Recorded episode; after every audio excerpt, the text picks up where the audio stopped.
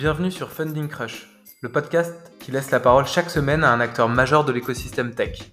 Entrepreneur, investisseur, journaliste ou scientifique. Je suis Jonathan Uzerovici, partenaire chez eVentures, et toutes les semaines, nous menons avec d'autres investisseurs des interviews de 30 à 40 minutes. L'objectif est d'extraire pour vous des conseils concrets et pragmatiques pour mieux comprendre le monde du venture capital, les levées de fonds et les étapes importantes dans la vie des startups. Bonne écoute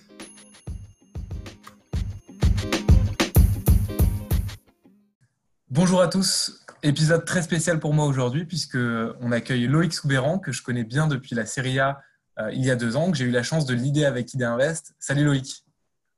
Salut Jean Euh, Loïc, énorme nouvelle aujourd'hui puisque Swile, euh, qui s'appelait Launcher avant, annonce une des plus grosses levées de l'année pour la French Tech, 70 millions d'euros. Donc euh, si ça te va, on va revenir sur l'histoire de Swile et parler un peu de cette levée de fonds aujourd'hui. Avec grand plaisir. Donc en 2017, tu quittes Tids et tu lances Launcher, donc l'ancien nom de Swile, euh, en levant 2 millions d'euros sur un PowerPoint. Est-ce que tu peux nous raconter le lancement de ce premier produit et comment tu es arrivé sur le marché du ticket restaurant?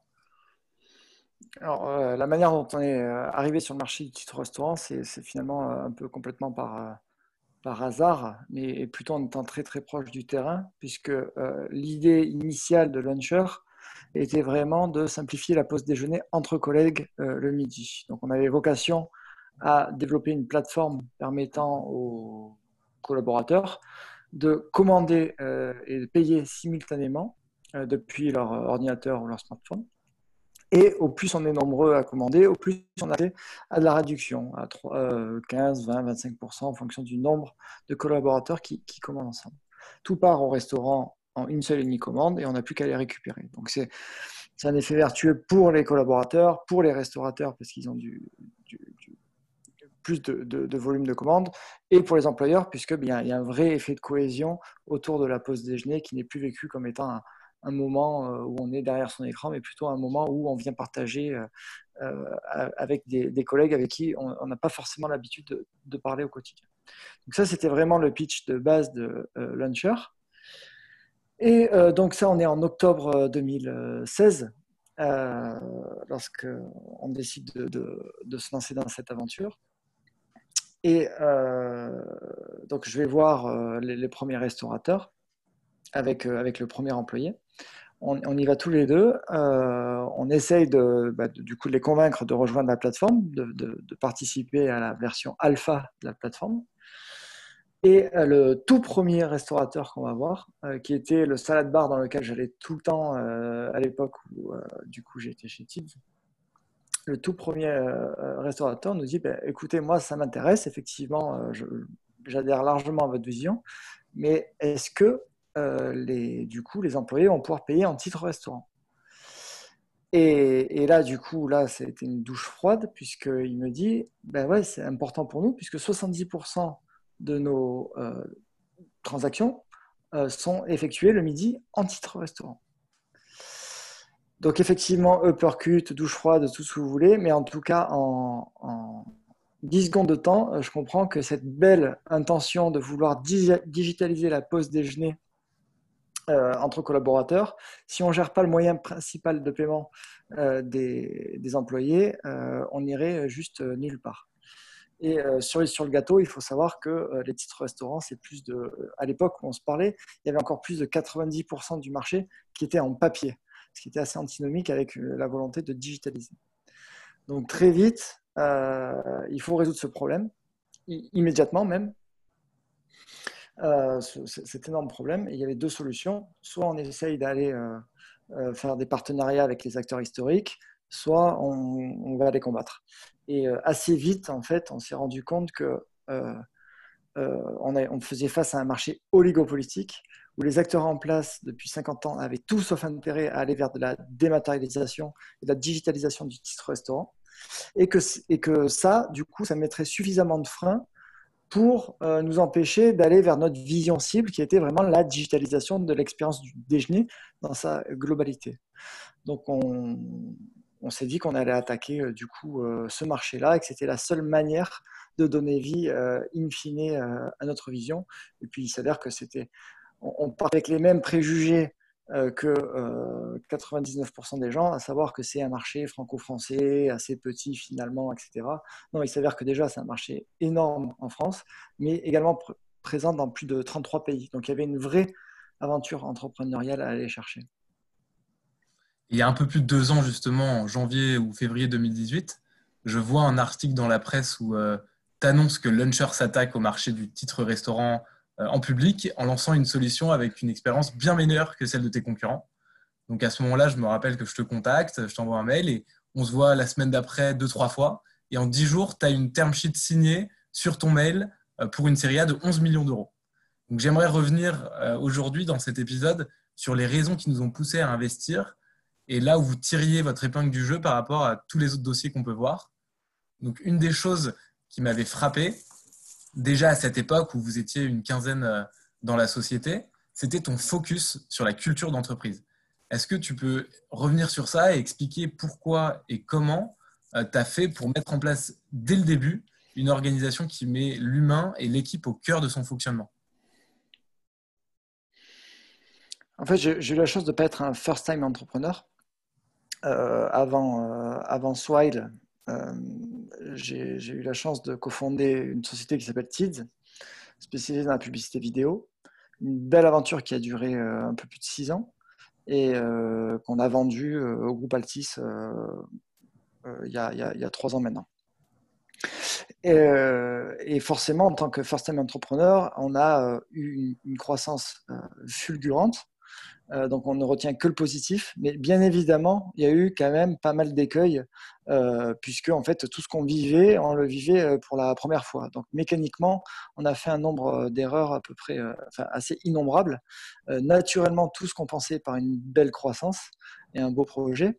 Mais il n'empêche qu'un des drivers qui m'a motivé à relancer une, société, c'était de, vraiment faire une sorte de clean sheet, donc vraiment un parcours proche de la perfection, tout du moins pour euh, le démarrage, en se promettant que ben, je, de, ne pas refaire les mêmes erreurs euh, que, qu'on avait pu collectivement euh, faire à l'époque. Et un des apprentissages de cette belle première expérience, c'était la culture d'entreprise. La culture d'entreprise, en fait, il faut impérativement la mettre au centre de tout, puisque c'est elle qui conditionne finalement les conditions pour grandir ensuite euh, convenablement. Euh, elle doit être au centre de tout, puisque finalement, euh, des employés qui se sentent bien, et pas simplement à travers un baby-foot, mais, à travers vraiment une vraie culture forte de, qui, respecte le collaborateur.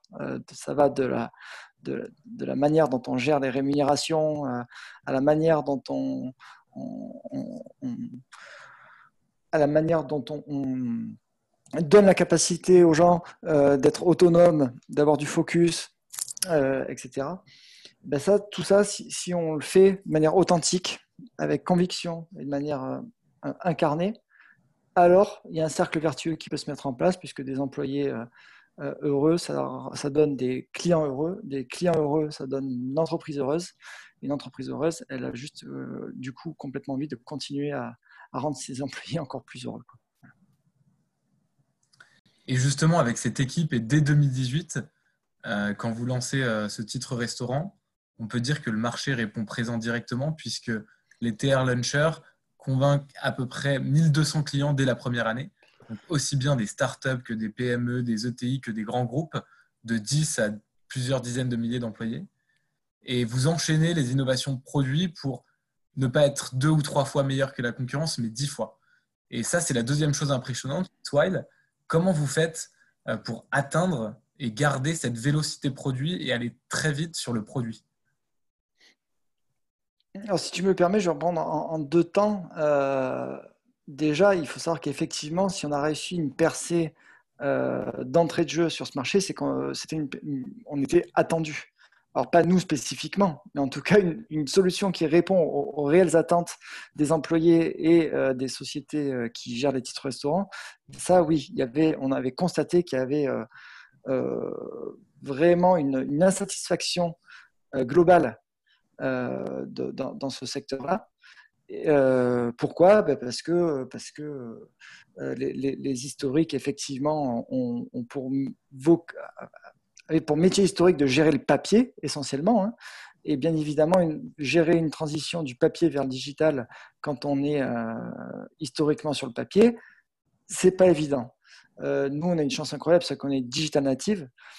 Euh, et qu'on on a, on on a beaucoup moins de freins, euh, à la fois économiques, parce que c'est compliqué quand vous êtes euh, sur un modèle, business model issu du papier, beaucoup plus rémunérateur qu'un un modèle digital, de couper la vache à lait. Donc, euh, quand vous êtes tiraillé en permanence, et eh ben, cette révolution digitale, elle est compliquée à mener en, interne, et donc mécaniquement, elle se rejaillit immédiatement euh, sur euh, les, clients finaux. Et nous, on, on, s'est dit, on va vraiment être focalisé sur faire une expérience sans couture, une expérience ultra fluide, puisque c'est assez bien évidemment, le digital nous permet d'aller beaucoup plus loin que le papier et que c'est, quand on y réfléchit, une ineptie totale que du papier euh, reste en circulation, alors qu'avec euh, de la dématérialisation, on peut aller vers des expériences de paiement mobile, on peut aller vers des expériences de paiement groupé, euh, de commandes groupées, digital, etc., etc. Donc c'est vraiment dans l'intérêt même à la fois des employeurs et des employés que d'aller vers une digitalisation et on a rendu ça possible. Donc ça, c'est la première chose. Et la deuxième chose, c'est comment est-ce qu'on maintient cette euh, vélocité? Euh, En fait, ça tient en trois mots. C'est euh, l'autonomie déjà, le focus et la simplicité. ce qui est important quand on grandit, c'est de, maintenir à la fois l'autonomie, le focus et, la simplicité au sein des équipes, notamment des équipes innovation. Donc la, première chose qu'on a faite, c'est déjà être euh, organisé en ce qu'on appelle des euh, feature teams. Il y en a d'autres qui appellent ça des squads, etc. Bref, ce sont des toutes petites équipes de 5, 6, 7, 8 personnes, grand maximum, euh, multidisciplinaires. Alors, il y a des développeurs, hein, mais qui sont des développeurs full stack, qui savent faire à la fois du front, du back, euh, ou du DevOps euh, et euh, des designers. Ces petites équipes-là, elles, travaillent dans un environnement où elles savent qu'elles peuvent avancer en totale autonomie tout en étant extrêmement focalisées sur leur mission de base qui leur a été confiée en fait, on préserve en faisant ainsi un esprit start-up qu'on retrouve quand euh, on démarre une start-up, qu'on est euh, encore 10, 12, 15 dans la boîte, où on a l'impression euh, d'être des mutants puisque on, arrive à développer hyper rapidement, à être hyper réactif, etc. Et en fait, en préservant cette, cette bulle d'air via des feature teams, on, arrive à préserver cet état d'esprit euh, originel qui, était tant important et qui nous a permis de faire la différence dès les premiers jours et qui continue là actuellement de maintenir un rythme de vélocité bien plus élevé que ce que la, concurrence est, capable de, faire. Le dernier sujet, c'est justement la, la simplicité. Il y a une chose qu'on a faite également au sein des feature teams, beaucoup, je pense que l'écrasante majorité des sociétés ont encore des product managers dans leur feature team. Nous, on est parti euh, pour l'instant sur une organisation sans euh, product manager. C'est-à-dire qu'il n'y a, vraiment que des développeurs et des designers qui se parlent entre eux. Euh, parce et on n'a pas besoin d'une interface que pourrait remplir le rôle de product manager, qui vient en fait finalement complexifier euh, les échanges entre les uns et les autres, qui vient rallonger euh, la vélocité. Euh, nous, on va être vraiment, on va aller droit au but. Et, et en faisant en sorte que les gens se parlent directement, ça augmente le degré de responsabilité des personnes et on sait très bien que quand on, recrute les bonnes personnes, les, bonnes personnes sont en quête de responsabilité, en quête de prendre des sujets, de les mener de A à Z. Et, euh, ainsi, en fait, on, continue à faire en sorte que le, cercle vertueux soit, soit, non seulement préservé, mais se renforce de, de jour en jour. Et, justement, comment vous faites pour garder un engagement euh, très fort sur ces équipes assez autonomes en temps de coronavirus où tout le monde reste en remote? Alors là, pour le coup, on n'y on est pour, pour, pas grand-chose, mais il s'avère que la moitié de nos équipes techniques étaient déjà 100% en télétravail. donc en fait, la culture du remote, on l'a. Il s'avère qu'on a actuellement 35% des collaborateurs, enfin actuellement, avant le Covid, 35% des collaborateurs qui travaillent déjà à 100% en télétravail. C'est monté mécaniquement à 100%, euh, mais je pense qu'effectivement, on va, assez vite atteindre la barre des 50% en télétravail. Donc c'est complètement euh, intégré à notre culture et très sincèrement, euh, notre quotidien en tant que, d'un point de vue travail et collaboration, n'a absolument pas été impacté. Après, naturellement, ce qui nous manque, euh, ça a été le lien humain, ça a été la cohésion entre nous, le simple fait de se voir, de se marrer. On, a, on, a, on, a, bien évidemment, on a, compensé tout, un tas de choses hein, en mettant des, rituels, en veux-tu, en voilà. Mais la vérité, c'est qu'on est quand même, on sort de cette période en étant unanimement convaincu que, que, le lien humain physique euh, reste vachement euh, important pour la majorité des collaborateurs. Et pour revenir sur la chronologie, euh, donc on est fin 2018, début 2019, avec un produit qui a pas mal évolué, un marché qui a très bien reçu votre, votre première solution Launcher, et c'est le moment d'accélérer. Tu vas voir à ce moment-là, je me rappelle, trois fonds anglo-saxons très connus. Tu passes les partner meetings assez rapidement, et en trois semaines, on avance sur une levée de 30 millions d'euros. Euh, avec Index Ventures, qui est très fort en fintech, qui a investi dans des sociétés comme Revolut, euh, Adyen ou Izettle, ou encore Spendesk ou Alan en France. Comment tu fais à ce moment-là, sur une levée de cette envergure, pour faire bouger les plus beaux fonds d'Europe aussi vite? Alors déjà, il y, a, de la préparation. Euh, il y a la préparation puisqu'il s'avère que bah, Dominique Vidal, qui nous a suivis du coup dans cette belle aventure, euh, j'avais eu l'occasion de le rencontrer euh, avant notre euh, série A. et il s'avère que, bon, mécaniquement, on n'était même pas sorti. Hein. donc, c'était vraiment pour faire connaissance, etc. Mais, mais ça m'a quand même permis de lui dire voici où je pense qu'on en sera dans un an. Et cette petite phrase-là que j'ai eu l'occasion de lui dire, comme ça, au détour d'une conversation, je sais qu'il a retenu. Et on s'est revu du coup, ben, justement, euh, un an après, après le lancement, après la série A. Euh, euh, et, on s'est revu. Et en fait, il a juste vu qu'on avait fait ce qu'on avait dit. Quoi. Et, quand on est dans un secteur finalement à fort potentiel, on est quand même dans le domaine de la fintech, qui était quand même un monde euh, en pleine explosion. Euh, et que en plus de ça, on est en train de faire une percée dans un marché, euh, que la croissance est belle et qu'il il y a une vraie confiance qui s'instaure puisque on sait que on a en face de nous des, gens qui, qui, exécutent tel qu'ils l'ont affirmé. Je pense que ça a augmenté son niveau de, de, de, conviction et de confiance de manière instantanée. Et à partir de ce moment-là, effectivement, euh, Dominique, euh, très clairement, euh, n'a trop, trop laissé la main aux concurrents, si on peut dire ainsi, qui étaient effectivement deux autres fonds londoniens. qui se sont accrochés, mais il a, Index a shooté très fort, très vite, pour finalement préempter le tour, quoi, tout simplement. Il voulait, il voulait le deal, ils l'ont eu. 30 millions d'euros. Donc ça, ça a été annoncé début 2019. Et euh, sur l'année 2019, vous continuez à grossir énormément. Et Launcher devient Swile, début 2020. Donc est-ce que tu peux revenir sur ce changement de nom et la vision de Swile aujourd'hui en expliquant un peu comment on change de nom quand on a déjà levé 40 millions d'euros et qu'on a investi assez massivement dans sa marque? Euh, en fait, c'est la suite euh, complètement euh, logique. Je sais que d'un point de vue extérieur, certaines personnes n'ont pas trop compris, puisqu'on avait investi pas mal dans la marque. On avait fait une campagne publicitaire qui avait cartonné. la campagne publicitaire, notamment avec les PDG, et, une autre également dans le métro. on avait fait deux campagnes publicitaires. Bref, notre niveau de notoriété est monté assez haut.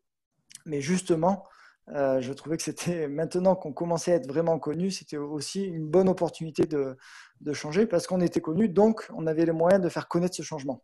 donc je l'ai plutôt pris de manière positive que, négative. Euh, si vous changez quand vous êtes inconnu, ben, personne ne s'en rend compte.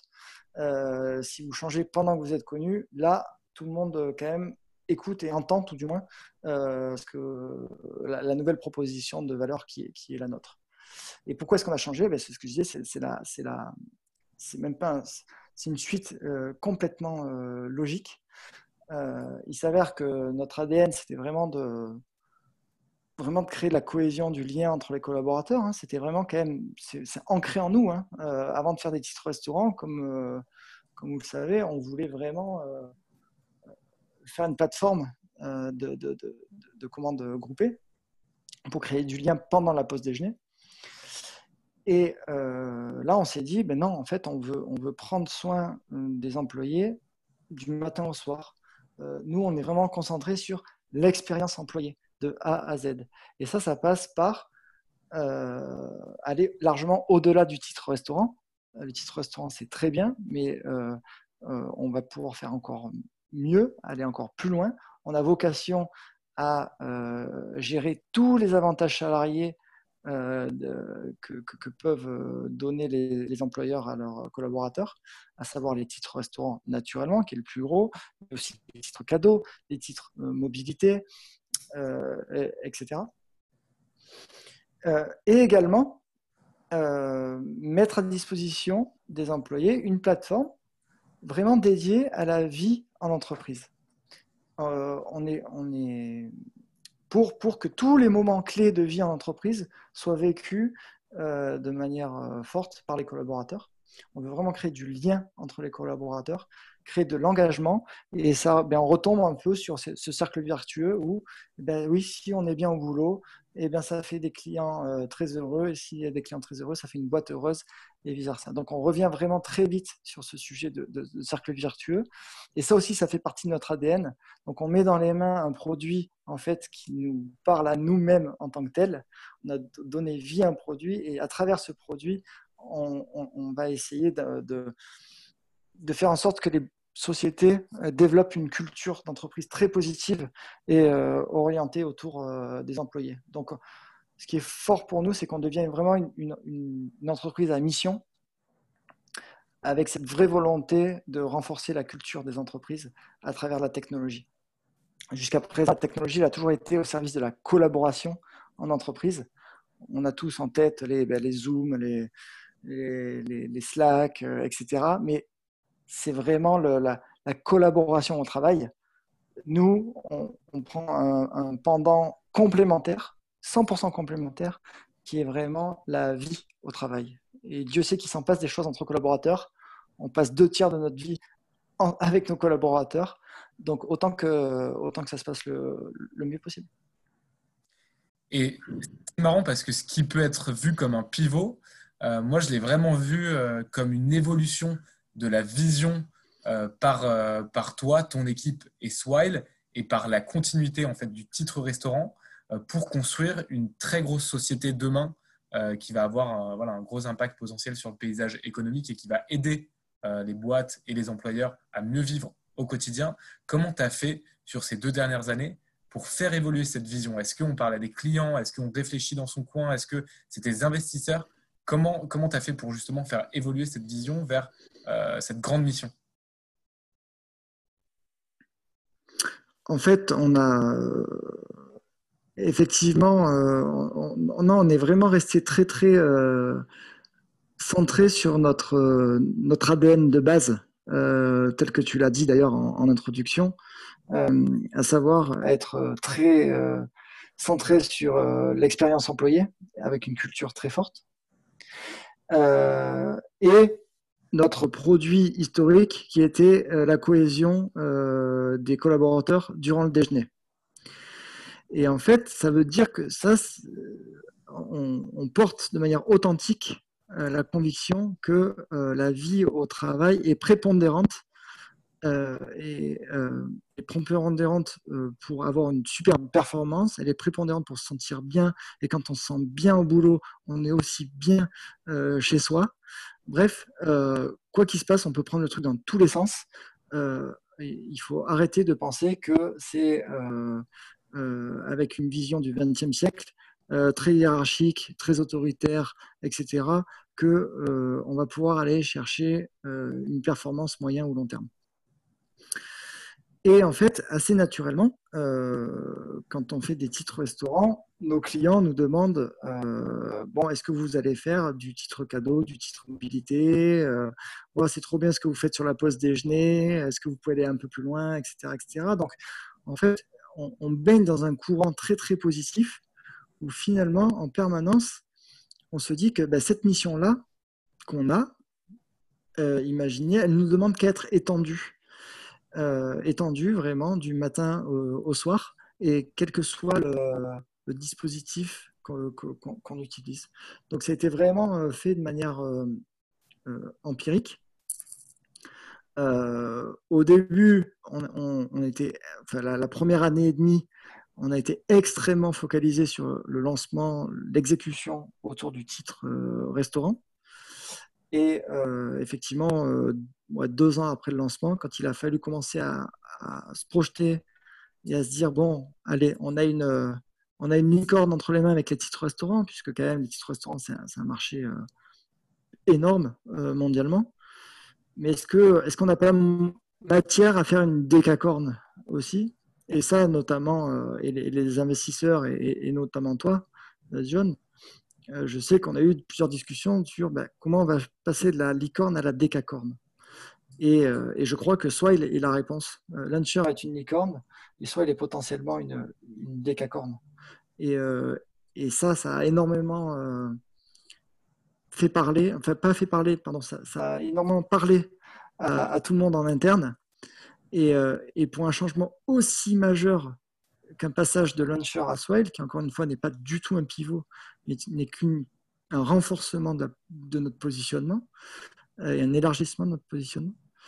Euh, j'ai été euh, ultra, méga agréablement surpris de la réaction de tout le monde quand, quand je l'ai annoncé, puisque tout le monde a compris le sens de l'histoire et tout le monde voyait que, ben oui, on, repoussait encore les limites, toujours plus loin, toujours plus fort, dans l'intérêt même de, de, de, nos clients, des employés qui nous utilisaient au quotidien, et puis même qu'encore une fois, on devenait vraiment une, boîte à, impact, à mission. Et tu parlais tout à l'heure d'impact euh, économique, oui, il va avoir lieu, mais il, aussi, il va y avoir un impact sociétal. Et ça, il nous anime quand même euh, très fortement pour accomplir cette vision euh, et, construire potentiellement justement cette boîte qui vaudra plusieurs milliards ou plusieurs dizaines de milliards euh, dans les années à venir. Nouvelle étape aujourd'hui dans l'histoire de Swile, puisque vous annoncez une des plus grosses levées d'Europe, 70 millions d'euros, avec le fonds de grosse d'Index en lead. Euh, il y a quelques mois, pas mal de fonds, notamment des fonds américains assez prestigieux, commençaient à te tourner autour. Et tu as décidé de repartir avec tes fonds en interne donc, est-ce que tu peux un peu revenir sur ce choix? Euh, Tout s'est fait euh, extrêmement vite parce qu'effectivement, dans, dans ce monde-là, tout est une question de timing. Euh, c'est marrant parce que j'ai l'impression d'avoir revécu l'histoire de la série B. Donc là, c'est une série C. Euh, et, effectivement, la, série qui avait euh, déclenché euh, un go côté index, c'était vraiment ok, les gars, vous avez fait ce que vous avez dit, vous avez dit ce que vous avez fait. feu, le niveau de confiance est là, on y croit, on croit au modèle. il suffit de regarder les historiques, la valorisation des historiques. Ces belles boîtes-là, effectivement, euh, euh, on, croit, on croit largement l'histoire, euh, on y va. Donc on est reparti sur un plan ambitieux du coup en 2019. Et fin d'année 2019, on, board, et tu y étais, John. Hein. on présente les résultats et, et ben, la conclusion est la même. C'est ben, voilà, on a dit ce qu'on a fait, on a fait ce qu'on a dit. Et, donc, ben, je me dis, ben, c'est le moment de déclencher un process de, de levée de fonds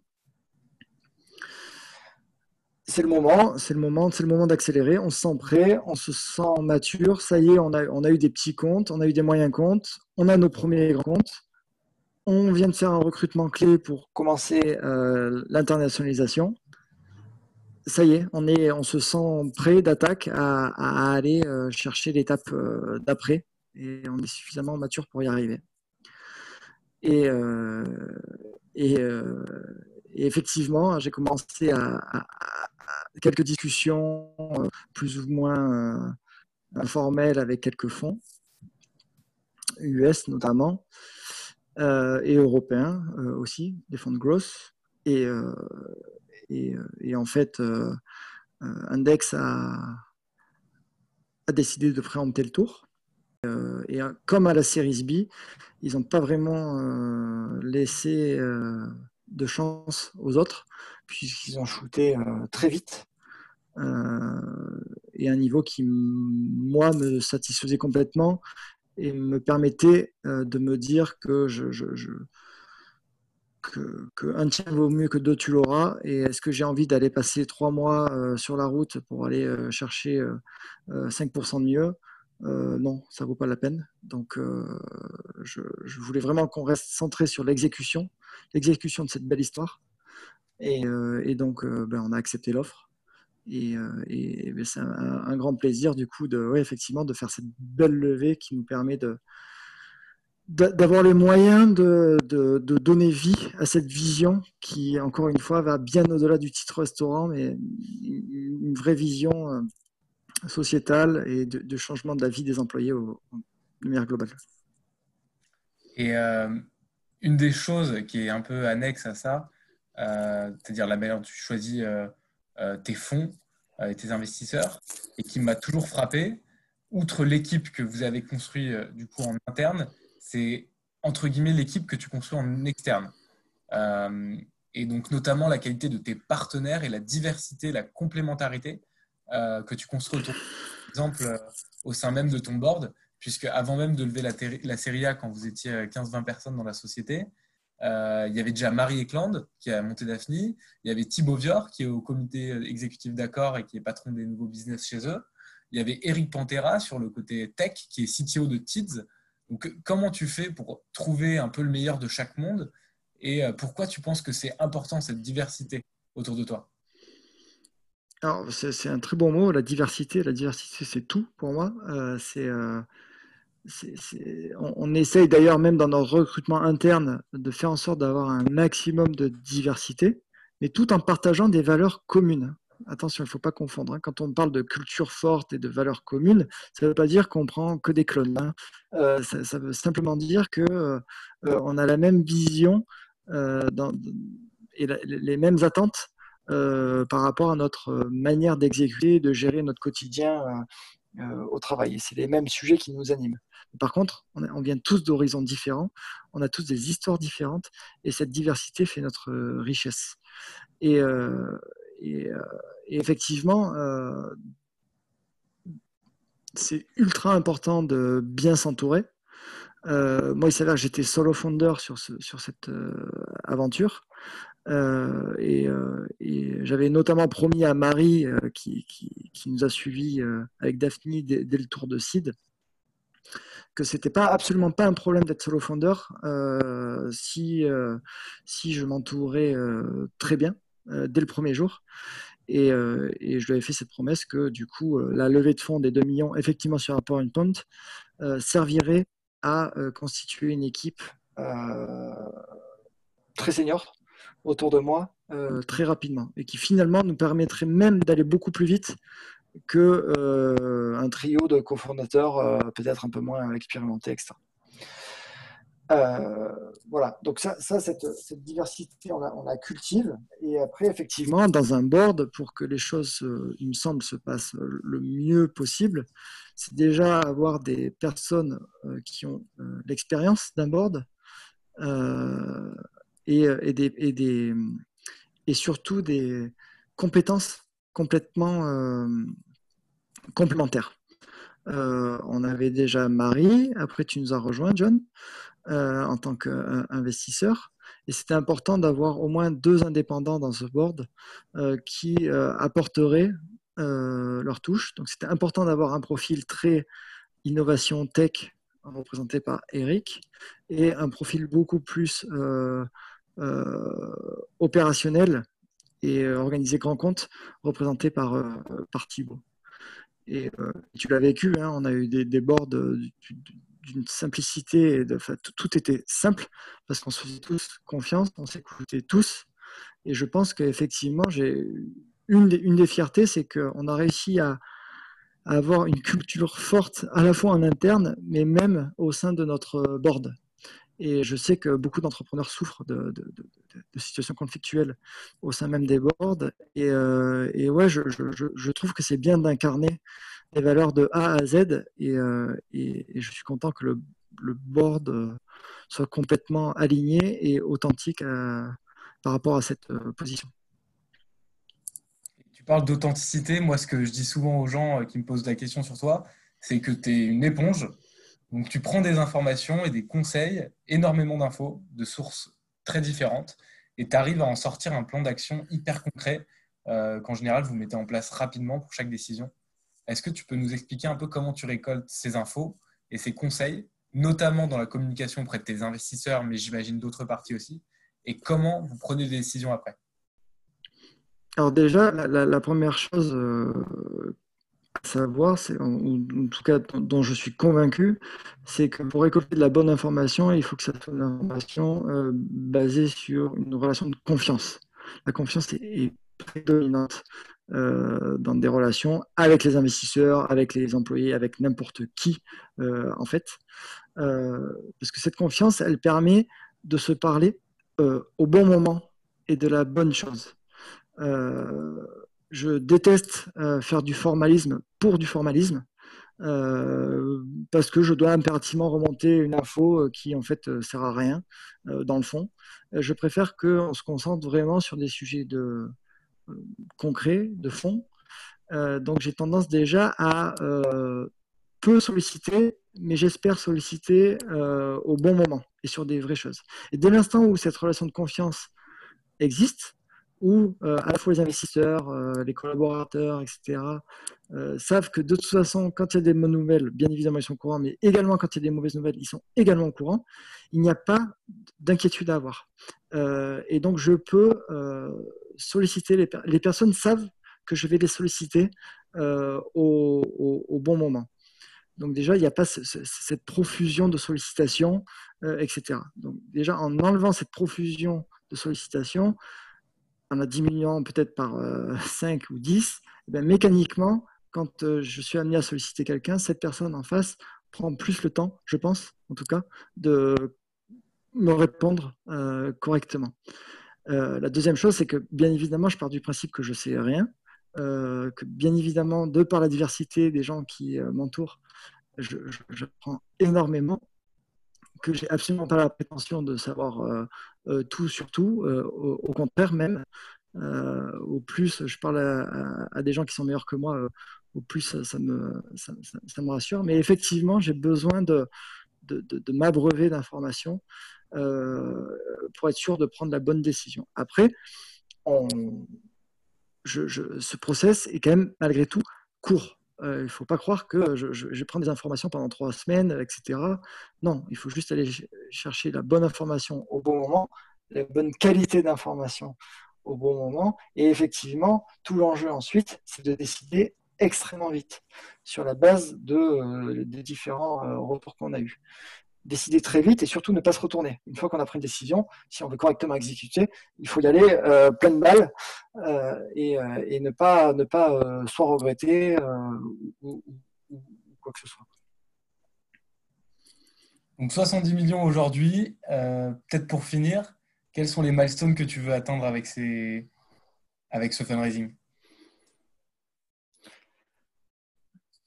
Alors, 70 millions, déjà, ils vont nous servir à la fois à correctement déployer euh, nos nouveaux euh, produits. Donc, on passe d'un monoproduit titre restaurant à un multiproduit où on a vocation à, générer, à gérer à la fois tous les bénéfices, donc tous les avantages aux salariés, et également l'engagement de ces salariés au quotidien. Euh, et l'internationalisation également, où il y a de gros enjeux de déploiement. Euh, si on veut aller là où on a envie d'aller, à savoir être une détacorde, ben, ça passe par une internationalisation réussie. c'est un vrai challenge, c'est un vrai challenge qui donne des moyens et ça tombe bien, on vient de les avoir. Donc voilà, on, est, je pense qu'on est, la série C nous permet de passer d'une image où, potentiellement on peut se faire racheter du jour au lendemain à une image où non, on est là pour durer, on est là pour euh, donner vie à notre vision, on est là pour changer en profondeur euh, le quotidien des employés à travers notre technologie et euh, que, cette, aventure, elle durera aussi longtemps que possible et je l'espère se, terminera par une IPO dans les années qui viennent et une IPO euh, réussie. Bah, super vision en tout cas, Loïc. Bravo pour euh, cette nouvelle étape. On a hâte de voir euh, ce qui va se passer dans les mois et dans les années à venir. Donc d'abord, je te souhaite énormément de succès avec Swine. Et j'invite tous les gens qui nous écoutent à, venir, à, voir, à venir voir Swine de la part de Funding Crash pour peut-être avoir une petite réduction et mettre en place Swine dans leur entreprise. Et je te dis à très bientôt. Merci John, à très bientôt. Vous avez écouté cet épisode de Funding Crush jusqu'au bout. Si vous voulez contribuer au développement du podcast, abonnez-vous et partagez-le à quelques personnes de votre entourage. Et si vous voulez recevoir un épisode dans votre boîte mail toutes les semaines, envoyez-moi un mail à john, j -O -N, À très bientôt